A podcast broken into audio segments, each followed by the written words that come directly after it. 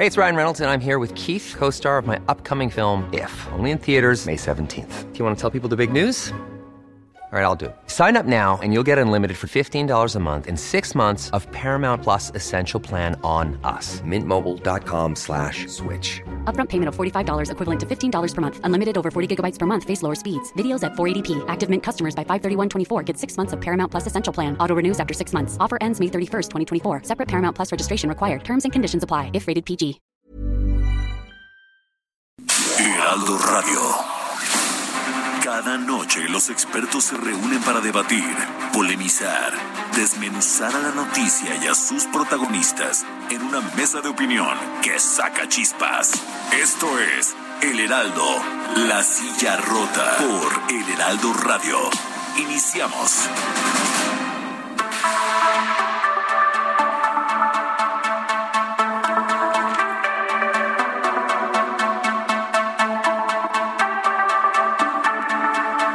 Muy buenas noches, bienvenidas, bienvenidos a esta mesa de opinión, El Heraldo de México, La Silla Rota, son las 21 horas en punto, transmitimos desde nuestras instalaciones en la Ciudad de México a través del 98.5 de su frecuencia modulada a todo el territorio nacional y el sur de Estados Unidos, gracias a la gran cadena nacional de El Heraldo Radio. A nombre de Alfredo González Castro, titular de este espacio, le saluda esta noche su servidor Isaías Robles, quien como cada miércoles Está, estoy acompañado por mi colega y amigo Jorge Ramos, director editorial de La Silla Rota. Jorge, ¿qué tal? Bienvenido, muy buenas noches. Platícanos un poco los temas que abordaremos a lo largo de este espacio. ¿Qué tal, Isaías? ¿Cómo estás? Muy buenas noches y buenas noches al auditorio. Pues fíjate que el presidente Andrés Manuel López Obrador impuso como prioridad, una de sus prioridades, reuniones con el Gabinete de Seguridad de lunes a viernes a las seis de la mañana. Pero algo, algo está pasando y no solo en los estados gobernados por la oposición. En la mayoría de las entidades que Morena ganó en las elecciones de junio de 2021, pues parece que han pasado de la euforia a la tragedia. Así es, eh, eh, Jorge, pues una situación bastante complicada que lo mismo demuestra escenas de desaparecidos, de torturados, de asesinados, ejecutados, en fin, una situación bastante compleja. Y bueno, precisamente para abordar este tema, damos la bienvenida a Raúl Benítez Manaut. Él es experto en temas de seguridad quien se encuentra ya en la línea telefónica. Doctor Benítez Manaut, bienvenido, muy buenas noches, gracias por estar con nosotros. Buenas noches, El Heraldo. Este, saludos a la audiencia. Muchas gracias. Y también se encuentra Marcos Muédano. Él es un colega periodista de La Silla Rota con amplísima experiencia en la cobertura de temas de seguridad. Marcos, ¿qué tal? Bienvenido. Muy buenas noches.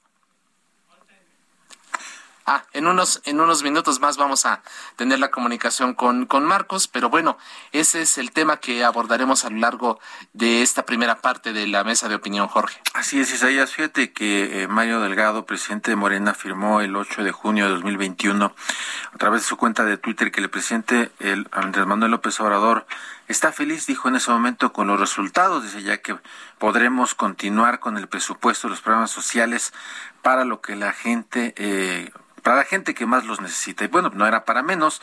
Morena había ganado 11 de las 15 gubernaturas en disputa. Eh, pues la felicidad que los inundaba era, era evidente porque habían arrebatado ocho gobiernos estatales al PRI, dos al PAN, uno al PRD, en fin. Además, Morena había alcanzado la mayoría en 19 congresos estatales, nada menos. Y fíjate que uno de los temas sensibles para los gobernados es el tema de la seguridad. Y en ese terreno, pues los nuevos gobernantes en estados que arrebataron a la oposición simplemente están dando paso a la barbarie. Vemos eh, cuerpos arrumbados a las puertas de las oficinas de algún gobernador que ya en ese momento está despachando, estaba despachando, colgados en puentes, eh, secuestros, asesinatos de jóvenes y feminicidios. Eh, apenas el pasado fin de semana veíamos unas escenas todavía sin aclarar de, horror, específicamente de horror, en donde pues aparentemente había un eh, fusilamiento aparentemente, todavía no se confirma el número de muertos, ya se habla de que hubo eh, fallecidos. Pero bueno, ¿qué está pasando en la estrategia de seguridad del gobierno federal? Y con eso quisiéramos abrir, doctor Raúl Benítez Manau, ¿qué está pasando con la estrategia de seguridad del gobierno federal? Bueno, mira, este, buenas noches. Este, para empezar, este tema es un tema polémico porque las estadísticas que ofrece el gobierno están señalando que en, una gran cantidad de delitos ha habido una reducción. El gobierno está ofreciendo unas entrevistas en la, en la conferencia mañanera y presentaciones los, los días 20 y luego dos, dos días después liberan en los documentos. Y el de enero de, de, este año señalaron que había una baja muy eh, pronunciada en un montón de delitos del fuero común. Este, pero también señalaron que el delito de crimen organizado, y no, no aclararon ni cuáles delitos de crimen organizado, iban en ascenso. En, eh, el tema este del crimen organizado no mostraron ninguna estadística, no mostraron ninguna gráfica ni nada, simplemente dijeron, está subiendo el crimen organizado, pero este, los del foro común están bajando. Y luego dijeron, bueno, a la población lo que le importa es los del foro común y no los del crimen organizado, cosa que es un error, porque en muchas poblaciones el crimen organizado asola a la población, establecen una especie de, de, pax criminal, eh, hay estados de sitio, eh, la gente no la matan porque la extorsionan y lo que quiere tener en los grupos criminales organizados es a la gente bien viva y operando sus negocios para que les den su renta criminal a través de impuestos obligatorios coercitivos con amenazas de muerte y todo eso. Entonces eso no puede decirse que es una baja de, del crimen y hay que estar optimistas. Si el crimen organizado está creciendo es porque no se ha encontrado una estrategia contra el crimen organizado que funcione y que lo reduzca. Y los criminales del crimen organizado este pues cada vez ocupan más espacios territoriales por el país y cuando no salen de un estado entran a otro y llegan y, asolan a la población como es el caso ahora de Zacatecas, del norte de Michoacán, de, partes de Jalisco, este, de Tijuana, y pues así está el país. Este, en muchas partes del país los periodistas están, están acorralados, los periodistas están amenazados, porque son los que dan a conocer lo que está pasando y también están acorralados por el gobierno porque cuando un periodista denuncia corrupción también luego tiene problemas, también luego no se sabe si si lo mandó hostigar un funcionario público porque lo acusaron de corrupción o un grupo de crimen organizado o las dos cosas, uno que se junta con el otro, pero el país está en una situación difícil, no todo el país, pero muchas partes del país, muchos estados del país están en una situación más, más grave de la que había hace tres años. Pues ahí está, y, justamente tenemos en la línea telefónica a eh, Marcos Muédano. Marcos Muédano, este lunes publicabas un reportaje sobre los estados, particularmente gobernados por Morena, que recién llegaron hace eh, cinco meses, máximo seis meses, a, a, tomar el poder eh, después de las elecciones de junio pasado. ¿Qué encontraste, Marcos? Buenas noches. Hola, ¿qué tal, este Jorge eh, y a todo el panel? Este, sí, encontré datos eh, fríos, así, concretamente en seis estados. En el caso de Zacatecas, que es Michoacán, Colima, eh, Guerrero, Baja California y eh, hay una entidad más, este, que es este, Michoacán, pero principalmente eh, la, en comparación a los últimos meses que de sus predecesores, por ejemplo, en el caso de Zacatecas, hay un aumento del 12% en los homicidios y los feminicidios. Eh, otro caso donde es muy marcado este incremento, pues es Morelia, Michoacán, es, es, Morelia, y uno tercero es en Colima, donde hay un mínima, pero eh, principalmente este aumento se registra eh, a partir del mes de enero, donde, bueno, ya van a conocer diferentes hechos por la disputa entre dos organizaciones criminales.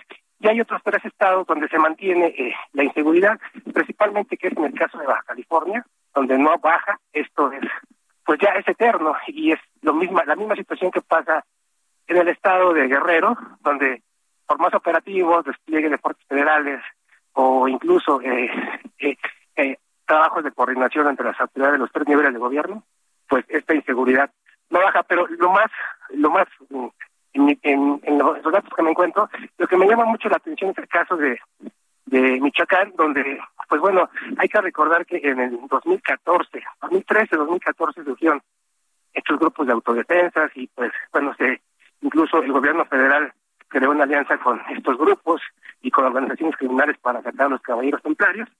Se destinaron millones de pesos y este para terminar con esta organización y con lo cual supuestamente ellos dieron fin a esta, este grupo de los templarios, pero bueno, simplemente se le dio el paso a una organización más que fue en este caso el cártel de Jalisco y a su vez a otro grupo llamado los Viagras y siguen existiendo pues algunos remanentes que ahora son de la familia michoacana o, sea, o se hacen llamar cárteles unidos que pues están combatiendo en, en el estado de Michoacán y en la zona este conurbada con Jalisco eh, principalmente.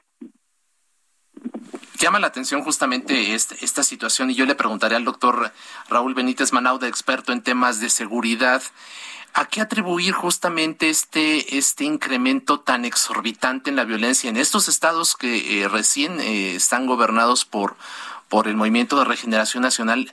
Y además llama la atención, Jorge, porque tú recordarás que en buena parte de ellos ha ido el presidente y el gabinete en pleno no es solamente el de seguridad, ha ido todo el gabinete a dar el respaldo a estos mandatarios. Han, se han designado incluso algunos eh, eh, militares a cargo de las, de las secretarías de seguridad o de las fiscalías, en fin. ¿A qué atribuye usted, doctor Benítez Manaut, este incremento notario, notable y notorio en el de la violencia en estados gobernados por Morena? Bueno, yo no daría eh, la razón a aquellos que dicen, ya, gobierno Morena y va a estar peor. Sí, simplemente Morena pues está creciendo su influencia político-electoral en, en muchos estados del país y, en algunos donde hay eh, muchas operaciones del crimen organizado. En algunos estados, como Sinaloa, por ejemplo, sí se notó un, un vínculo entre Morena y, y, el crimen organizado en la elección, donde eh, se, forzó a todos los candidatos de la, de la oposición pues, a retirarse de las elecciones. Eso es muy grave. Pero en otros estados pues simplemente gana la elección y ya estaba el crimen organizado y pues van avanzando en sus posiciones. El crimen organizado no no va no va distinguiendo partidos. El que llegue, quien gane del PRI, del PAN, del PRD y del que sea, este Morena, lo que sea, le van y le ponen sus condiciones y normalmente pactan los gobernadores, los líderes políticos, lo que tratan de hacer es que haya menos violencia en su estado y para eso tienen que ir a acercarse a buscar a alguien que les conecte con los líderes criminales del lugar y entonces empiezan a eh, los chantajes de eh, los grupos criminales con el gobernador, sea del partido que sea. Ahora, mientras más eh, gobernaturas gane Morena, más, este, pues obviamente van a, van a tener más influencia el crimen organizado. Pero también hay estados donde ha crecido muchísimo el crimen, organizado y no está morena, ¿no? Entonces, como Jalisco, por ejemplo, pues, en Jalisco no está morena, en Chihuahua no está morena, este, en Guanajuato eh, tampoco este, está morena, y Guanajuato es uno de los estados más críticos del país. Hay otros estados donde está morena, donde no, donde han logrado encontrar estrategias más o menos exitosas, más o menos. ¿eh? No, ¿Como cuáles, por ejemplo? la Ciudad de México, ¿no? La Ciudad de México, pues recordemos el atentado contra García Harfuch, este, pues fue una acción del cártel de Jalisco muy dura y no, les fue bien y, se, han, se ha tratado de, de impermeabilizar la ciudad, no al 100% se ha podido, pero la Ciudad de México tiene índices de seguridad pues más o menos razonables. Por ejemplo, Ciudad Neza, que es una ciudad muy populosa con población trabajadora de bajos ingresos, etcétera, tiene unas estrategias de seguridad pública muy exitosas y, empujan incluso a los criminales pues, hacia Ecatepec y Ecatepec al revés. En Ecatepec, este gobernado por el PRI, pues es un es un municipio que está pero este eh, en las últimas en, en, el tema del crimen organizado. Veracruz es, es un estado que antes estaba el PRI, ahora está Morena y es un caos. Y por ejemplo, Tamaulipas estaba el PRI, está el PAN y gobierna el cártel eh, el cártel del Golfo con su variable del cártel del Noreste y tiene el control de, las autopistas, de los caminos, todos los comerciantes están bajo las nóminas de, de, los criminales a la fuerza. Qué horror. Sobre todo las ciudades fronterizas, ¿no? Por ejemplo, Tampico ya se disminuyó un poco. Incluso dentro de los estados del país hay diferencias por ciudades también. E, es un fenómeno pues que, que, que se, se va dando, va mutando, va cambiando. Hay lugares donde el gobierno sí golpea con mucha fuerza, se mueven a otro lado, este tienen tentáculos que, que, los van eh, ramificando. Y así es este e, e, esta actividad del crimen organizado mientras el gobierno no encuentra una verdadera estrategia que logre pues ponerlos contra la pared de forma general, porque en un lado dan un golpe, en otro lado se fortalecen y así pues el país va a estar así este, un buen rato, ¿no? Doctor Raúl Benítez, creo que eh, justamente es la, la, pregunta que teníamos eh, lista, ahora que mencionas esto último, de cuál es la estrategia, para dar en el clavo. Y la pregunta es, eh, pues ya estamos a la mitad de este sexenio de, Andrés Manuel Observador, ¿aún se puede cambiar la estrategia? Es decir, evidentemente esta apuesta de abrazos no balazos pues no funcionó. Es tiempo de cambiar la estrategia, es decir, el presidente observador podría decir, vamos a cambiarla y vamos a ajustar lo que tenga que ajustar. Porque ya lo señalabas, eh, doctor, eh, eh, independientemente de que, de que gobierne en los estados Morena, el PAN o el PRI o Movimiento Ciudadano, hay presencia fuerte, salvo algunos ejemplos que has dado. Pero ¿sería factible? ¿Aún se puede cambiar la estrategia? La estrategia siempre se puede cambiar con éxito si se lo propone un estratega, alguien que controla el Estado y alguien que controla las fuerzas del Estado. Yo sería muy duro en la estrategia, o sea, golpear duro al crimen organizado, pero no con el ejército. Golpearlo duro con el sistema de justicia, reformar el sistema de justicia, inteligencia policíaca, fortalecer a las policías municipales. Sus finanzas, ¿no? Una, una, estrategia integral, pero dura. O sea, dura, quiero decir, justicia. No, no solo soldados en la calle, ¿no? Y los soldados que sean, pues los que tengan que hacer alguna operación necesaria cuando puedan ser rebasadas algunas fuerzas de la justicia, algunas fuerzas policíacas, etcétera. Pero se necesita vincular y coordinar a militares, a policías, a las unidades anticorrupción, a, a, este, a, los aparatos de justicia, ministerios públicos, etcétera, para que sea integral y, ser muy contundente. Y si los tienes que extraditar para afuera y si los tienes que meter a la cárcel eh, en México, pues para dentro de las cárceles en México y controlarlos adentro de las cárceles en México que no hagan sistemas de autogobierno allí y que sea muy integral la, la, la estrategia. No se puede eh, este, eh, tener éxito en esa estrategia de abrazos no balazos ni con la estrategia de militarización total. Esas dos estrategias no están funcionando. Y está allí los hechos, demostrándolo todos los días.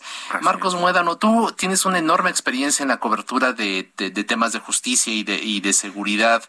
Eh, ¿Qué se ha hecho bien en el pasado y a partir justamente de este trabajo que publicaste el, el, el lunes, eh, ¿cuáles serían los puntos que tú destacarías que están provocando justamente este repunte eh, inusitado de la violencia en estas entidades?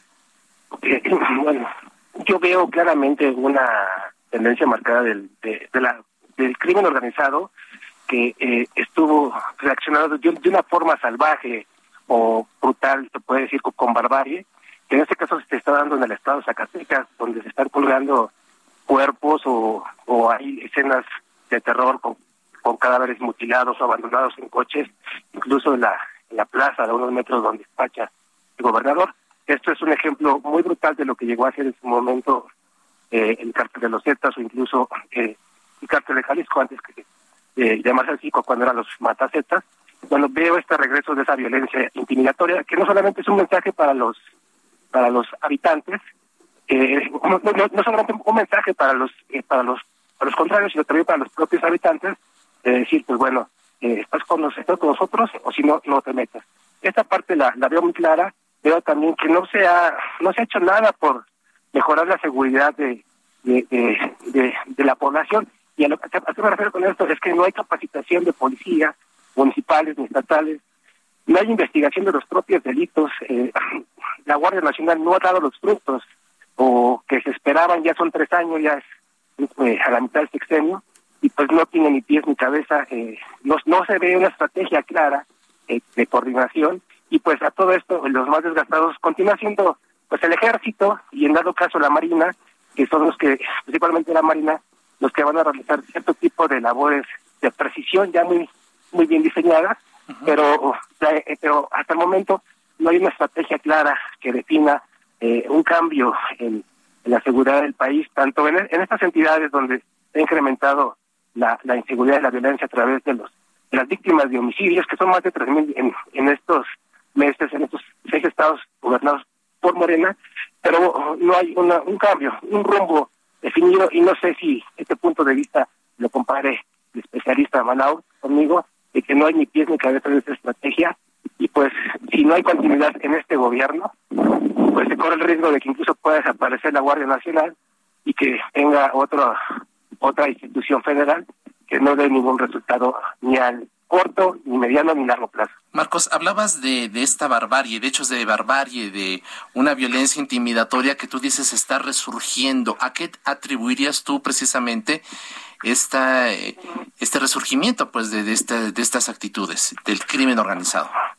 Es, es una estrategia bien marcada por parte de, de, de estas agrupaciones del cártel de Jalisco, que se efectuó principalmente en esta batalla que se realizó contra los Zetas eh, a, mediados de a finales del sexenio de Felipe Calderón, principios desde eh, Enrique Peña Nieto, eh, era una estrategia de intimidación, eh, es decir, pues adquirimos esto, hacemos esto, y, lo que te comentaba, esto es una forma muy clara de, de, de, mandar un, mensaje no solamente a ellos, sino también a la población, a toda esa gente que pues está inmersa de alguna u otra forma en este tipo de, de, violencia y pues esta, este incremento de la inseguridad a través de este tipo de escenas que se han visto eh, en algunos estados, pero pues prácticamente en todo el país, o si no es que en todo el país, pues es parte de una realidad a la que poco a poco nos hemos acostumbrado casi todos los habitantes, pero más allá es, es, esta, es esta marca del crimen organizado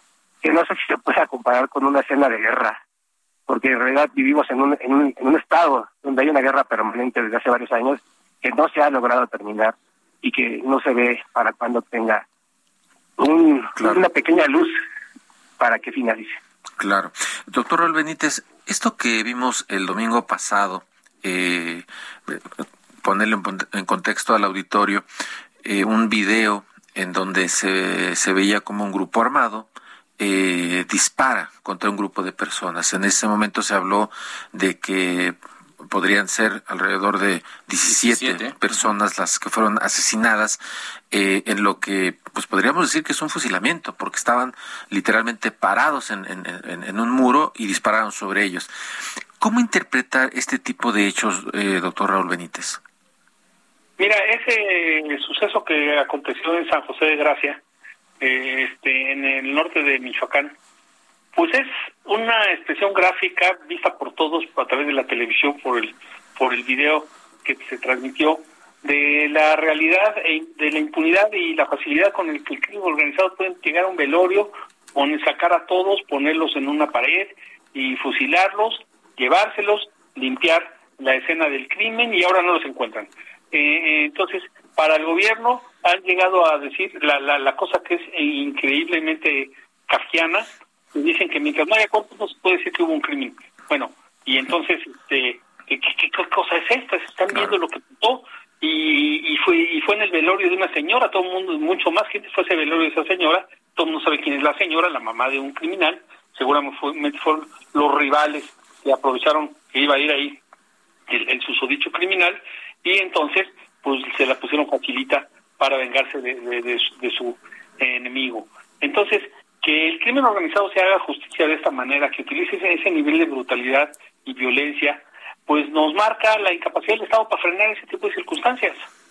Eh, y entonces el crimen pues ocupa espacios territoriales en el país y, sobre todo en, en estados, en, municipios, en ciudades donde se cruzan vías de comunicación hacia el norte entre donde desembarcan, por ejemplo, en el caso de embarques de fentanilo, eh, de, insumos químicos, luego van a, las fábricas de fentanilo en Michoacán, de ahí salen a carreteras, otros se las tratan de quitar, de quitar, luego van a la frontera, entre todos se disputan todo, se disputan la cocaína, el fentanilo, los dólares, todo, este, las, las lealtades en esos grupos son de que eres ya la mía o, te mato inmediatamente a ti, a tu familia y a quien, a que se cruce en el camino.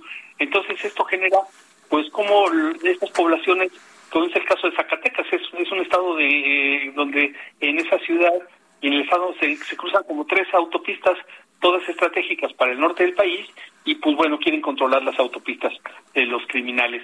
Y, quieren controlar las bodegas, quieren extorsionar a la gente, atemorizan a la gente, la gente no puede denunciar, hacer la justicia es muy difícil sin, sin denuncias de la gente, hay que hacer inteligencia profesional, hay que profesionalizar a los poderes judiciales, y es una tarea titánica, pero no es ni dándoles abrazos ni saludando a la mamá de un criminal, ni tampoco poniendo soldados en todos los aeropuertos como se va a resolver el problema, porque no va a resolver ningún problema. Este, yo soy amigo de muchos miembros de la Armada de México y me dicen pues que a ellos lo que les gusta es el mar, no los aeropuertos, no saben eh, muchos miembros de la Armada de México no tienen capacitación en la enseñanza de idiomas, por ejemplo, el aeropuerto de Cancún, ahí llegan aviones de, de, más de 10 de 10 países con otros idiomas no saben hablar esos idiomas y entonces ¿qué hacen ahí? No? Muy bien. Pues ahí está y creo que es muy claro, eh, creo que la, la ruta es, eh, se tiene que cambiar esto, pero no sabemos hacia dónde. No sabemos si lo van a cambiar. No es ni la militarización ni tampoco el abrazos, el, las salidas por lo pronto. Bueno, pues agradecemos al doctor eh, Raúl Benítez Manaud, experto en temas de seguridad, a Marcos Modano, periodista de La Silla Rota, por habernos acompañado aquí esta noche. Muchas gracias a ambos. Hasta luego. Gracias, gracias. Vamos a hacer una pausa. Jorge, hacemos una pausa, no le cambio, volvemos. Estamos aquí en la mesa de opinión, el Heraldo de México, la silla rota.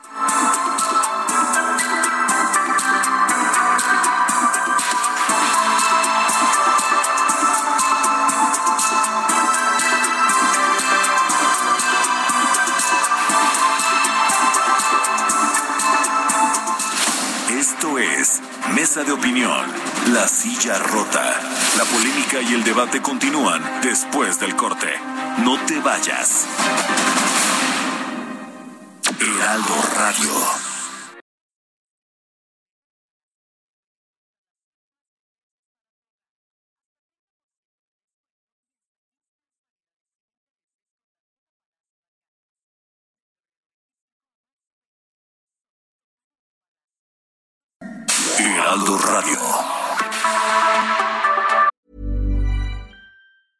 I'm Sandra, and I'm just the professional your small business was looking for. But you didn't hire me because you didn't use LinkedIn jobs. LinkedIn has professionals you can't find anywhere else, including those who aren't actively looking for a new job but might be open to the perfect role, like me.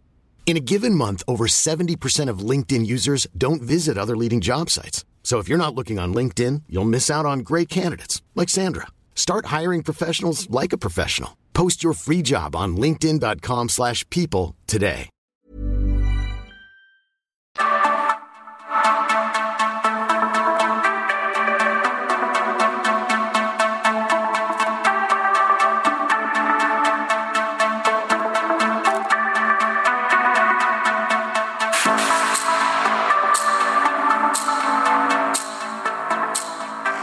Son las 9 de la noche con 30 minutos. Le reiteramos que estamos transmitiendo totalmente en vivo por el 98.5 de FM aquí en la Ciudad de México y que llegamos a todo el territorio nacional y el sur de Estados Unidos gracias a la gran cadena nacional del Heraldo Radio. Estamos en la mesa de opinión El Heraldo de México, La Silla Rota, nombre de Alfredo González, titular de este espacio. Le saluda esta noche su servidor Isaías Robles, como siempre, con la grata e inteligente presencia de mi amigo Jorge Ramos. Jorge, Aquí estamos de nueva cuenta, regresamos después del corte y de este análisis sobre la situación de la violencia y la inseguridad que está viviendo buena parte del territorio nacional. Así es, Isaías, buenas noches. Y ya veíamos, ¿no? Que la dificultad que se está viendo hacia futuro respecto a este tema de la, de la violencia, ojalá, ojalá y mejore ese, ese, ese tema. Pero fíjate, hay otros asuntos interesantes que están en la, en la agenda nacional eh, y bueno, pues mira, no hay plazo que no se cumpla.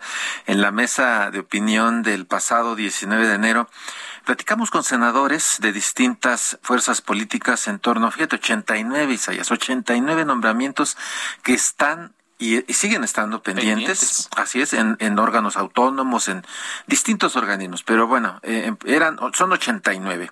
Una de esas instancias es el Instituto Federal de Telecomunicaciones, al cual a la fecha ya le faltan tres de siete comisionados. Fíjate que, eh, auditorio, Isaías, hay que recordar que aquí en estos micrófonos la senadora Xochitl Galvez dijo, ¿no?, que el Poder Ejecutivo está intentando eh, matar por inanición a algunos órganos. Y bueno, está con nosotros eh, Javier Juárez Mojica, quien desde este martes asumió la presidencia del Instituto Federal de Telecomunicaciones. Javier, muy buenas noches, bienvenido. Estimado Jorge Isaías, buenas noches a ustedes y a todo el auditorio. Muchas gracias por aceptar nuestra convocatoria. Comisionado presidente, ¿cuál es la situación actual del Instituto Federal de Telecomunicaciones? Pues, pues mira, como, como ya lo decía Jorge, efectivamente tenemos un diseño constitucional de siete integrantes del Pleno del Instituto. Actualmente solo estamos cuatro. Eh, recordarán que en la reforma del 2013 los periodos eran escalonados, iban terminando en diferentes años y eh, efectivamente el 28 de febrero concluyó su encargo el comisionado Adolfo Cuevas, con lo que ahorita estamos con tres plazas vacantes de comisionados. Eh, eso lo que implica, Isaías, pues es que de hecho ya no podemos realizar algunas de las atribuciones, ejercer algunas de las atribuciones que nos mandata la Constitución y la ley, eh, porque se requiere de cinco votos. Entonces, al ser solamente cuatro, ya no podemos cumplir con eso. Eh, pero vaya, al final de cuentas es un pleno válido con cuatro. De hecho, recientemente modificamos el estatuto orgánico del instituto para que las sesiones puedan realizarse con un quórum mínimo de tres y pues vamos a seguir moviendo los temas y la agenda, el programa anual de trabajo que fue aprobado por el Pleno eh, y en todos aquellos proyectos y temas donde no se requiere esa mayoría calificada de cinco votos. Muy bien, bueno, pues no se paralizan, eso es una, eso es una buena noticia. Y fíjate que ayer eh, veía en tu, en tu cuenta de Twitter, Javier, eh, que hablabas que, de, que llegabas sin filias y sin fobias. Y fíjate, irremediablemente, perdón, pero la verdad es que lo primero que me imaginé o lo primero que pensé fue en, Andrés Manuel Observador, que los trae a puro toallazo, Javier. Eh, ¿Cuál va a ser la posición del instituto frente al Poder Ejecutivo? Eh, mira, Jorge, estamos diseñados constitucionalmente con autonomía eh, y creo que eso pues lo que quiere decir es que nos debemos de regir por el deber ser en el marco de la Constitución, de las leyes.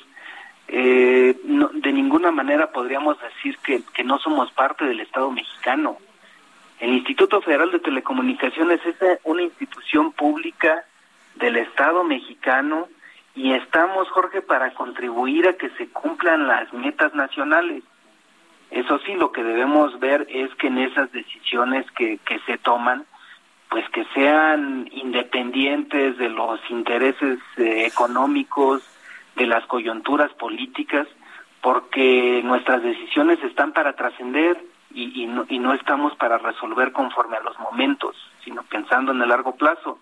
Pues de hecho creo que precisamente la idea de tener comisionados nombrados por periodos de nueve años, pues esa es la idea, que, que resolvamos pensando en el futuro de la sociedad mexicana y tomar decisiones con especialidad técnica, este, pues te diría que conforme al deber ser. Creo que esa es la clave, esa debe de ser nuestra brújula y pues eh, creo que haciendo una analogía eh, con los árbitros, ahora que señalabas esto de sin filias ni fobias, pues ese debe de ser el actuar de un árbitro no estamos para perjudicar a un jugador y beneficiar a otro, sino el, el actuar neutral nos debe de caracterizar, Jorge. Eh, eh, comentamos justamente en la introducción de, de esta entrevista, eh, comisionado presidente, que no solamente el IFT, sino buena parte de los organismos y órganos autónomos han sido blanco de los dardos que lanzados desde Palacio Nacional. En esta situación, eh, junto con la Comisión Federal de Competencia Económica, el IFT podría crear un frente que defienda justamente la autonomía, la independencia, la existencia misma de estos organismos?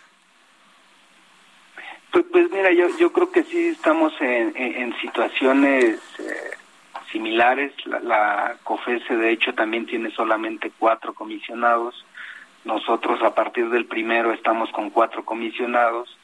Este, pero te diría, pues cada quien tiene que, tiene sus atribuciones de hecho, nosotros somos en los sectores de telecomunicaciones y radiodifusión, somos la autoridad de competencia económica, al igual que la COFESE es la autoridad de competencia económica en el resto de los sectores, ¿no?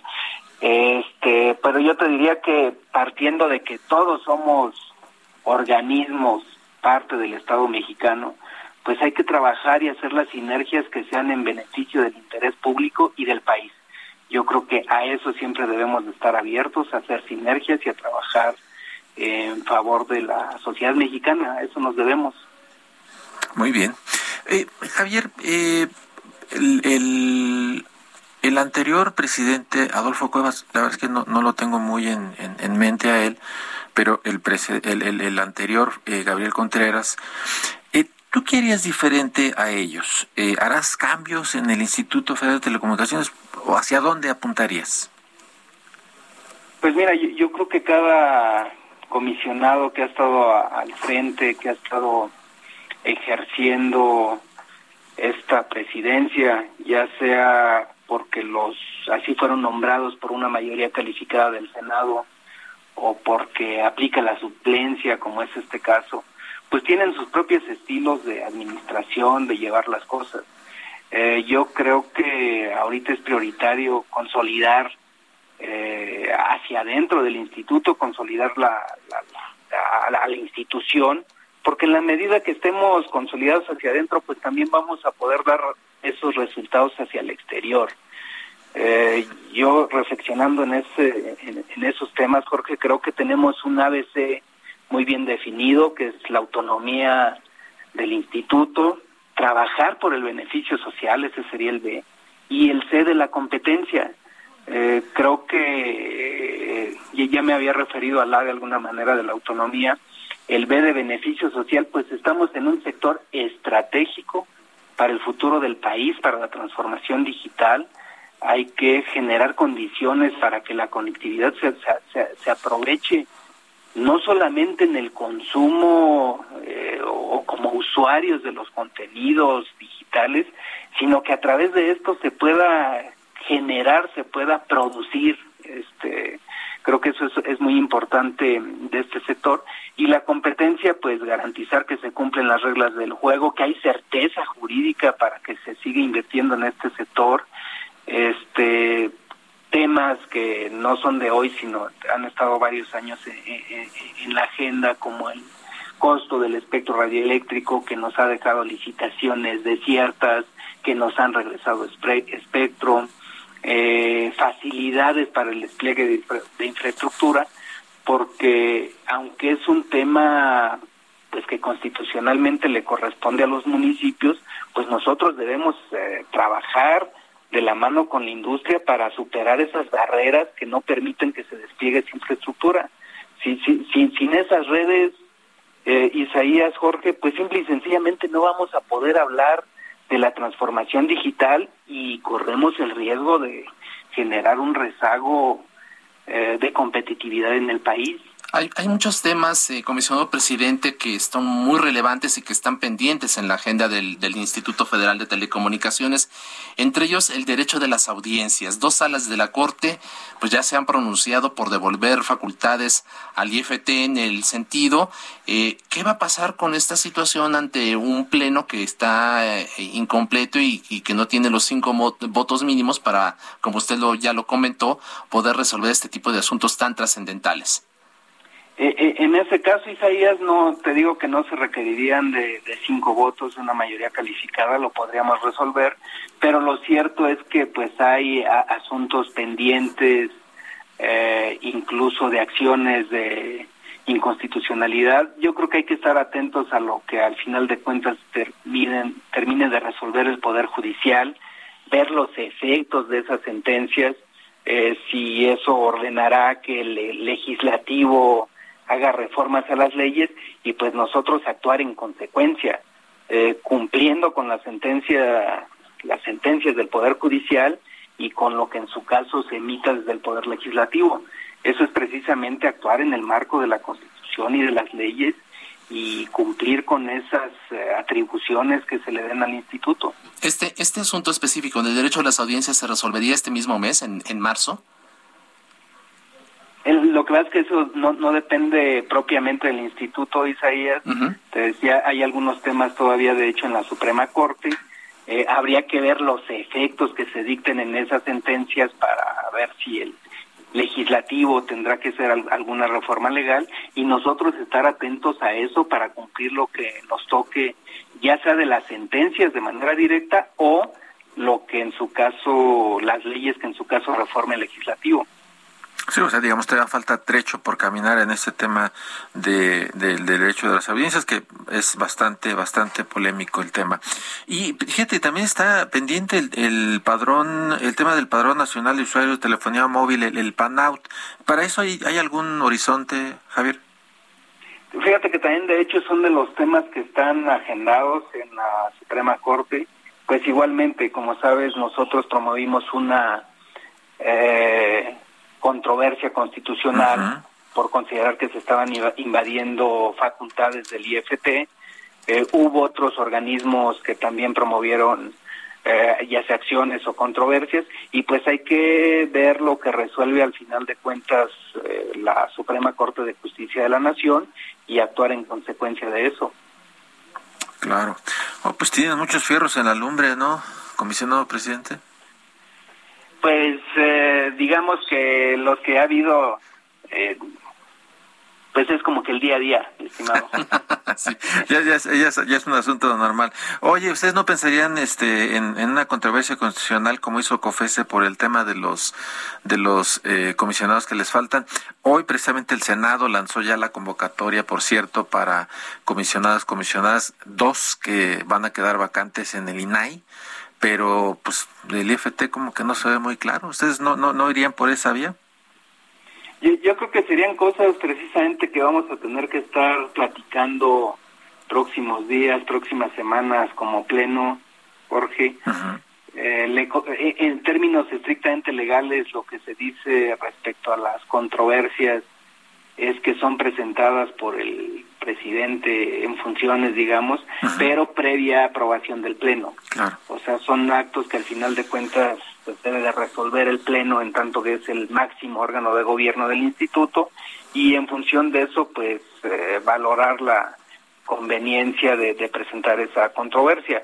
Lo que es un hecho es que pues hoy con una conformación de cuatro pues ya hay facultades que no podemos ejercer, no podemos pasar por alto eso, eso es una realidad que ahí estamos y entonces pues habría que valorar con, con el resto de los comisionados, Jorge. Una, una última pregunta, comisionado presidente.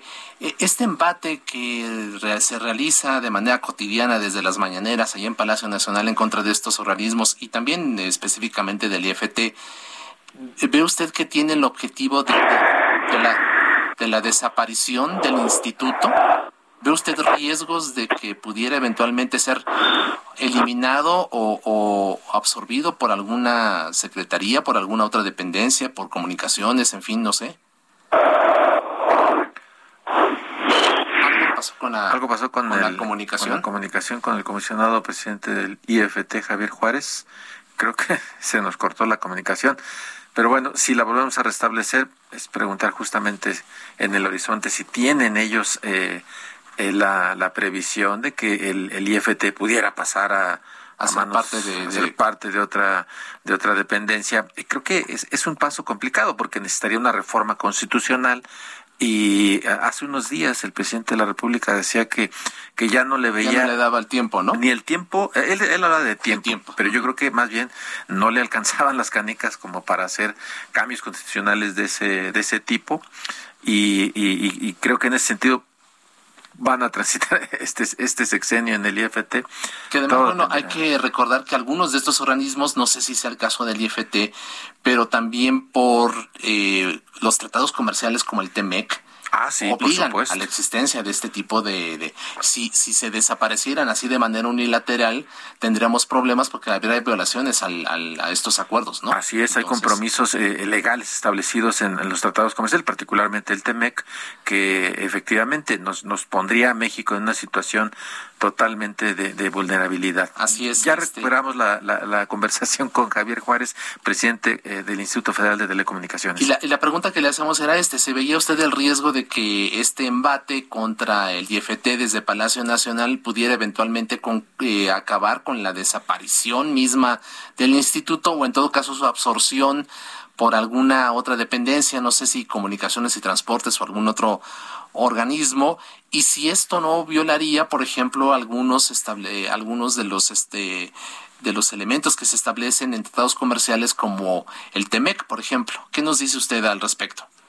Sí, mira, e, e, efectivamente, Isaías, el, la figura del IFT está contemplada en este tipo de tratados internacionales.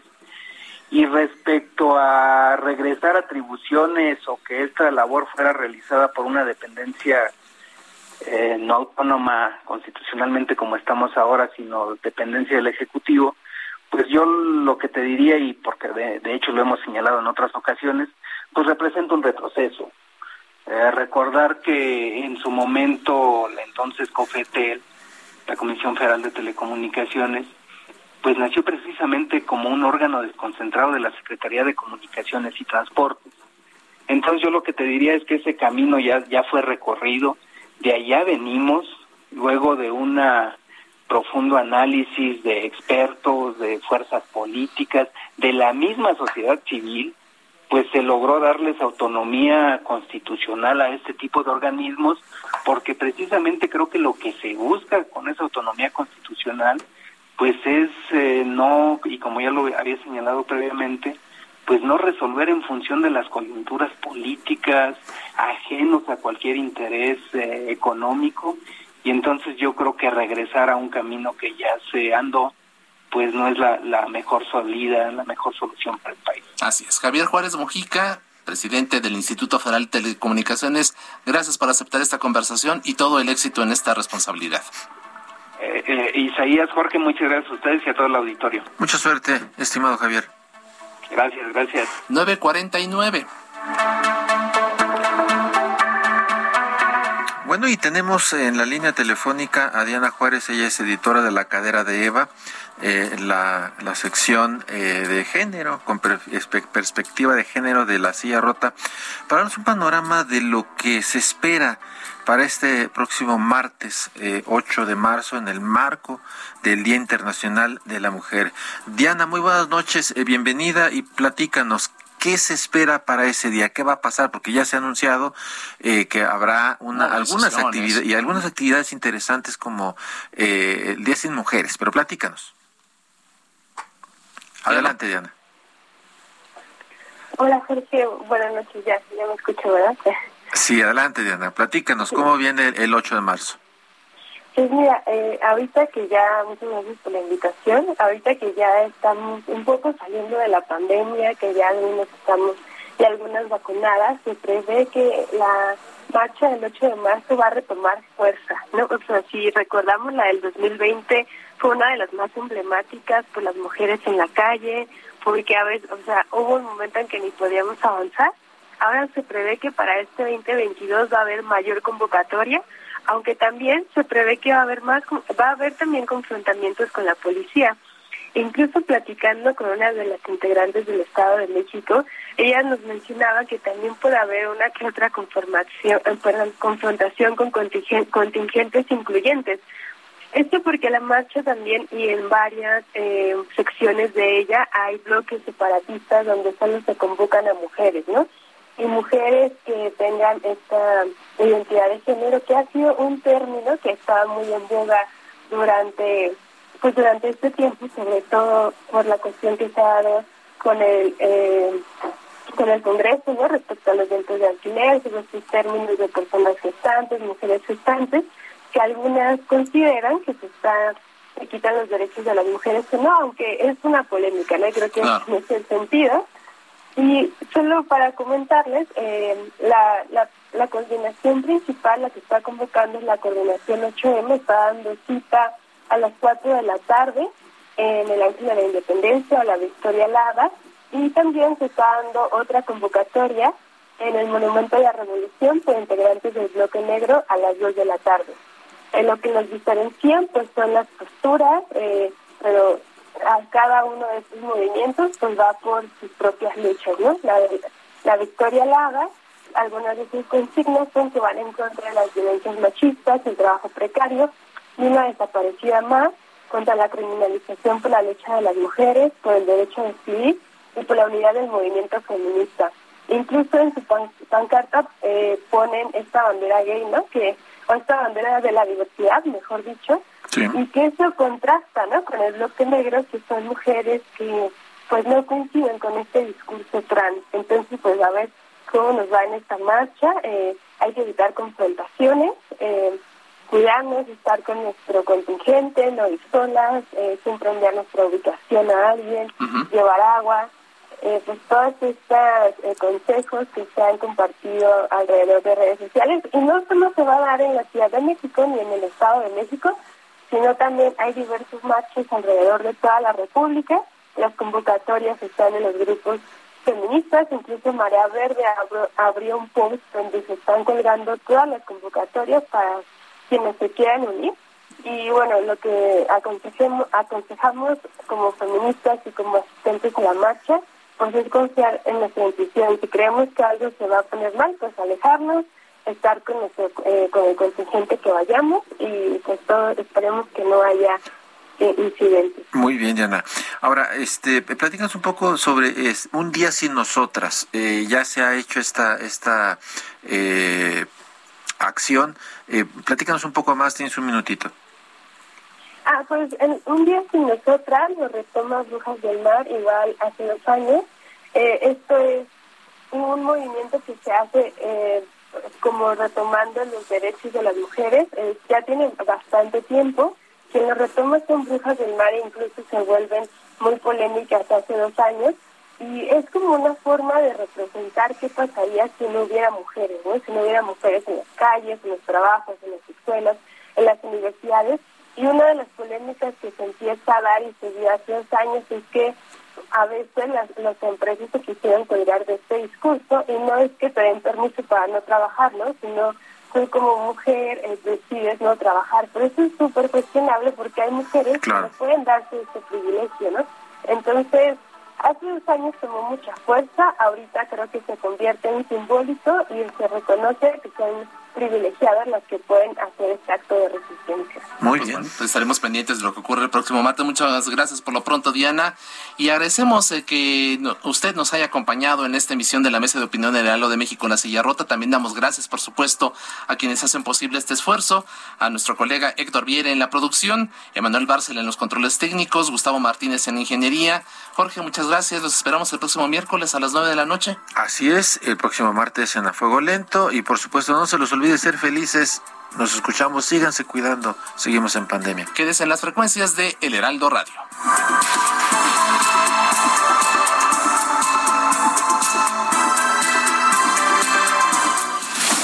La polémica por hoy ha terminado. Te espera el próximo jueves para que, junto con los expertos, analicemos la noticia y a sus protagonistas. Esto fue El Heraldo, la silla rota. Por El Heraldo Radio, con la H que sí suena. Hasta entonces. Heraldo Radio 98.5 FM, una estación de Heraldo Media Group, transmitiendo desde Avenida Insurgente Sur 1271, Torre Carrachi, con 100.000 watts de potencia radiada.